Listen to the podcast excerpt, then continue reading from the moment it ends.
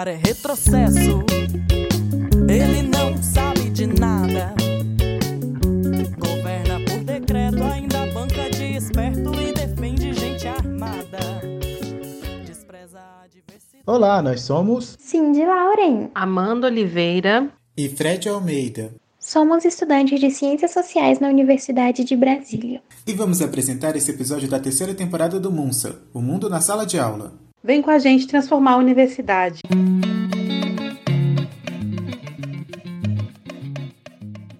Gostaríamos de dedicar esse episódio a todos os universitários pretes de África e da diáspora, que tenham coragem de ocupar os espaços acadêmicos e levar nossas histórias adiante.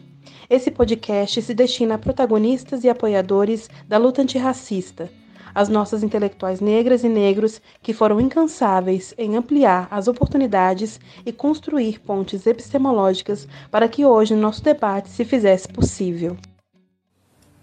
Não, amigo, mas tu tá sabendo que esse ano vai ter a revisão da lei de cotas? Pois é, Fred, por isso falar sobre a lei de cotas é tão importante. Sim, gente, a UNB e a Unicamp tiveram processos muito diversos em relação a essa lei. Uma foi pioneira em implementar a lei de cotas, que foi a UNB em 2004, e a Unicamp implementou a lei em 2012, né? Então, gente, nós conversamos com Guilherme Renan, da Unicamp, e o Erin Fernandes, da UNB, em junho deste ano, por meio de uma reunião no Meet, para que a gente pudesse discutir um pouco sobre esse tema. Olá, bom dia pessoal. É, me chamo Guilherme, Guilherme Renan. Sou estudante de Ciências Sociais na Unicamp. Oi, gente, eu sou o Erin, eu tenho 24 anos e sou estudante da graduação em Antropologia na UNB.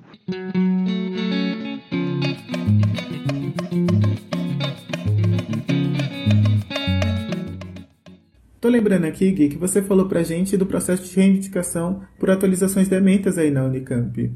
Por que será que agora a Unicamp tá falando sobre isso? E como é que tá sendo esse processo? E, tipo, de onde que ele vem? Como ele surge? Conta mais. Eu acho que a intensificação da, é, é, de reivindicar uma atualização do, do, é, das bibliografias da, e das ementas, né? É um processo que já vinha acontecendo, é um processo que já vem acontecendo justamente pela Unicamp ser a penúltima do estado de São Paulo a ter as cotas raciais implementadas, né? E o vestibular indígena. Essa reivindicação de cotas e atualização das ementas de, de, de disciplinas, é, em especial no campo das humanidades, já é uma pauta de reivindicação do movimento negro é, é, brasileiro desde o MNU. Só para lembrar, o MNU é o Movimento Negro Unificado, fundado em 1978. é, que já vinha no processo de reivindicação de novos espaços e de atualização de uma episteme. Né? Tanto é que a tese de, de doutorado da Suíli Carneiro, falando sobre epistemicídio, é 2005. Epa! Epa, epa, epa. Mas o que é epistemicídio? Epistemicídio é barrar ou negar a popularização de outras formas de conhecimento e levar em consideração apenas um único modelo epistemológico. Essa visão, depois ela é atualizada pela Sueli Carneiro na sua tese de doutorado, em que ela vai falar sobre o racismo epistêmico e como ele tem sido um instrumento pressional que tem contribuído bastante para a consolidação das hierarquias raciais que são produzidas pelo próprio epistemicídio. Logo, é no campo da educação que o racismo epistêmico encontra também um grande espaço para a reprodução dos dispositivos de dominação e hierarquia racial.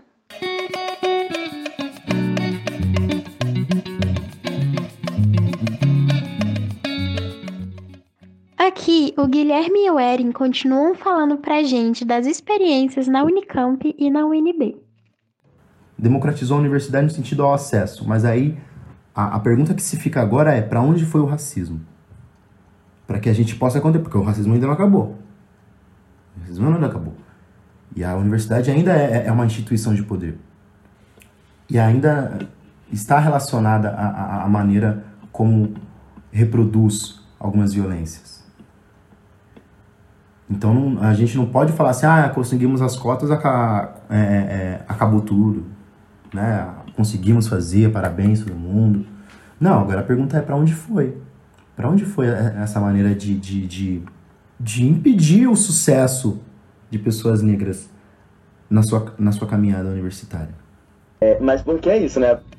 Não é porque as cotas existem que as questões raciais na universidade desaparecem, muito pelo contrário, as cotas servem para trazê-las à tona.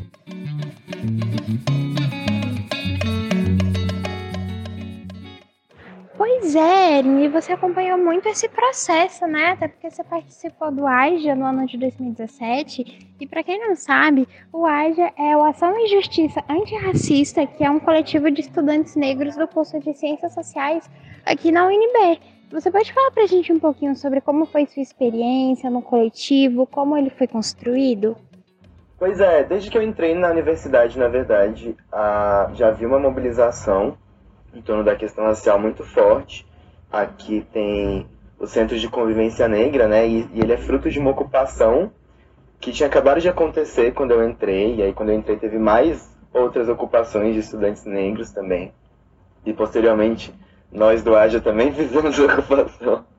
A gente descobriu que realmente era um problema, que existiam muitas fraudes nas cotas na, na universidade e muitas pessoas ficaram com medo é, muitas pessoas também é, abriram mão da própria vaga, mas muitas resistiram, né? Falaram, não, eu tenho direito, e utilizaram um discurso anti-cotas para defender o direito delas entrarem por cotas, mesmo sendo brancas.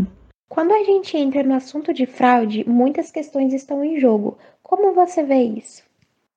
Primeiro que a gente precisa ser muito cauteloso é, quando a gente pensa sobre esse assunto, né? Infelizmente, é, a gente se deparou com muitas pessoas negras que foram denunciadas por fraudes, né? Tipo, pessoas negras de pele clara, pessoas indígenas, é, que foram consideradas pessoas brancas, ou não negras, ou não racializadas, uhum. E que acabaram sendo expostas e constrangidas nesse processo, sabe, por conta dessa questão do colorismo.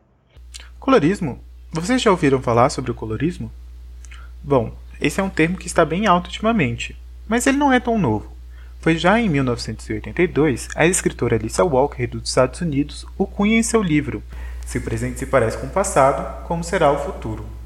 Esse conceito serve para perceber a diferença das várias tonalidades da pele negra, dos tons mais escuros aos mais claros, que, dentro da estrutura do racismo, serão manejados como aspectos de exclusão ou de inclusão. Então, sim, muitas pessoas negras de pele clara acabam se identificando como pardos. Isso não significa que essas pessoas não sofram racismo, mas sim de que o racismo vai se adaptar para lesar pessoas racializadas em seus diferentes corpos de diferentes maneiras.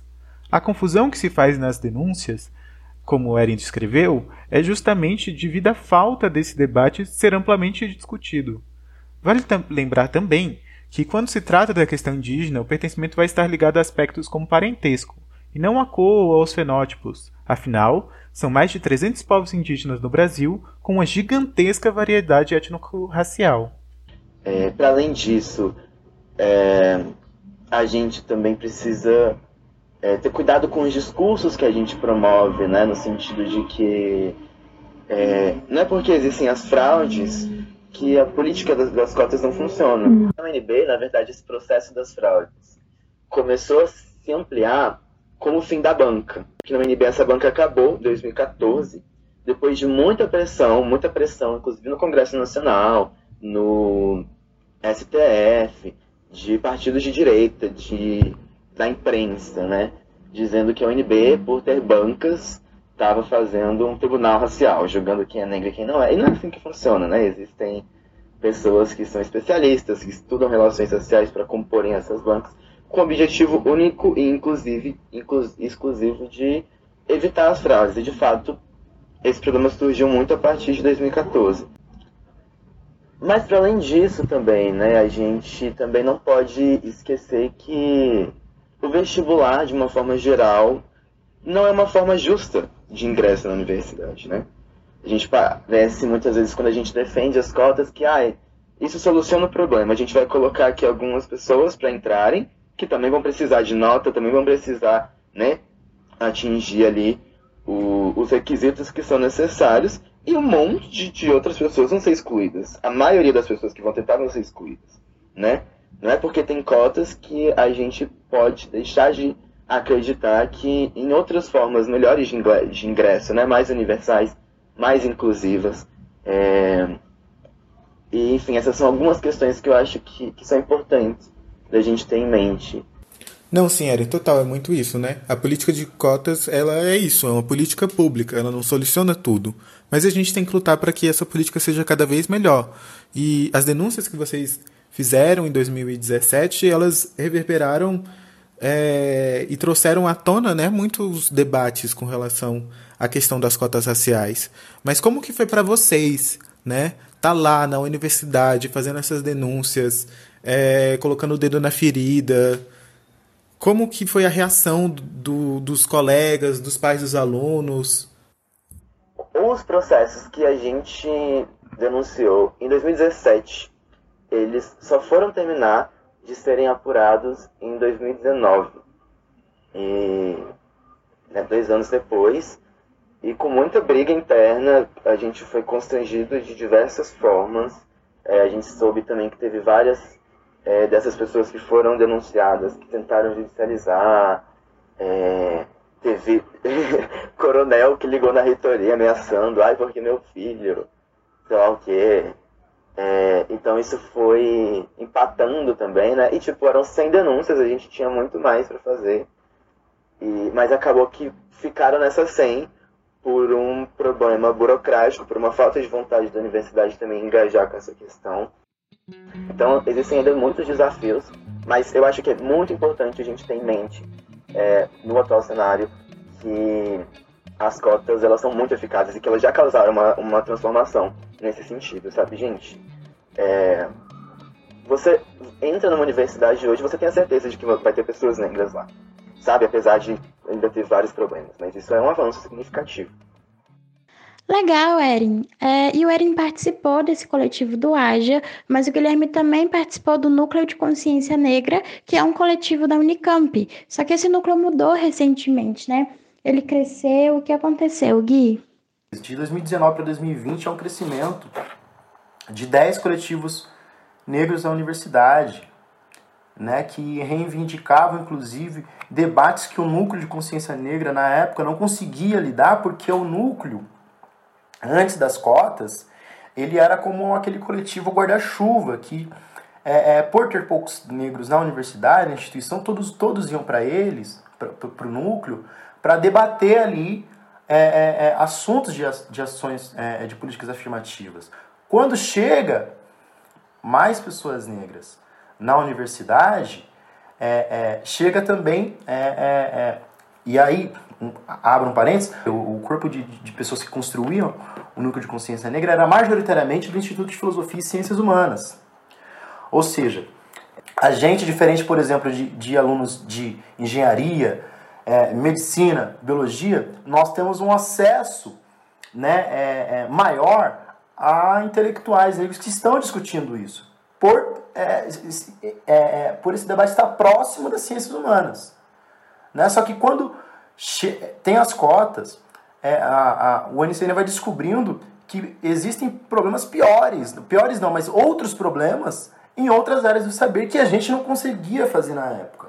Então o que, que acontece?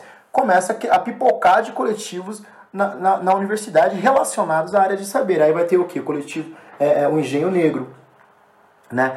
vai ter o coletivo, o, coletivo da medicina, se eu não me engano, é o, é o Ubuntu, vai ter o coletivo da física, que é o, que é o Simone Maia. Vai ter o coletivo é, é, de, de Limeira já existia junto com o Núcleo, mas a partir de 2019, mas vai ter o Conexão Preta. Você entendeu? Que vão, que vão nesse momento, a partir desse momento, é, é, é, nos espaços das faculdades, construir um coletivo discutindo a, a, a questão do negro nesse espaço. Então há uma melhora. Há, há uma, uma melhora na discussão, no debate, na construção é, é, é, do, do, que é, é, do que está acontecendo na universidade.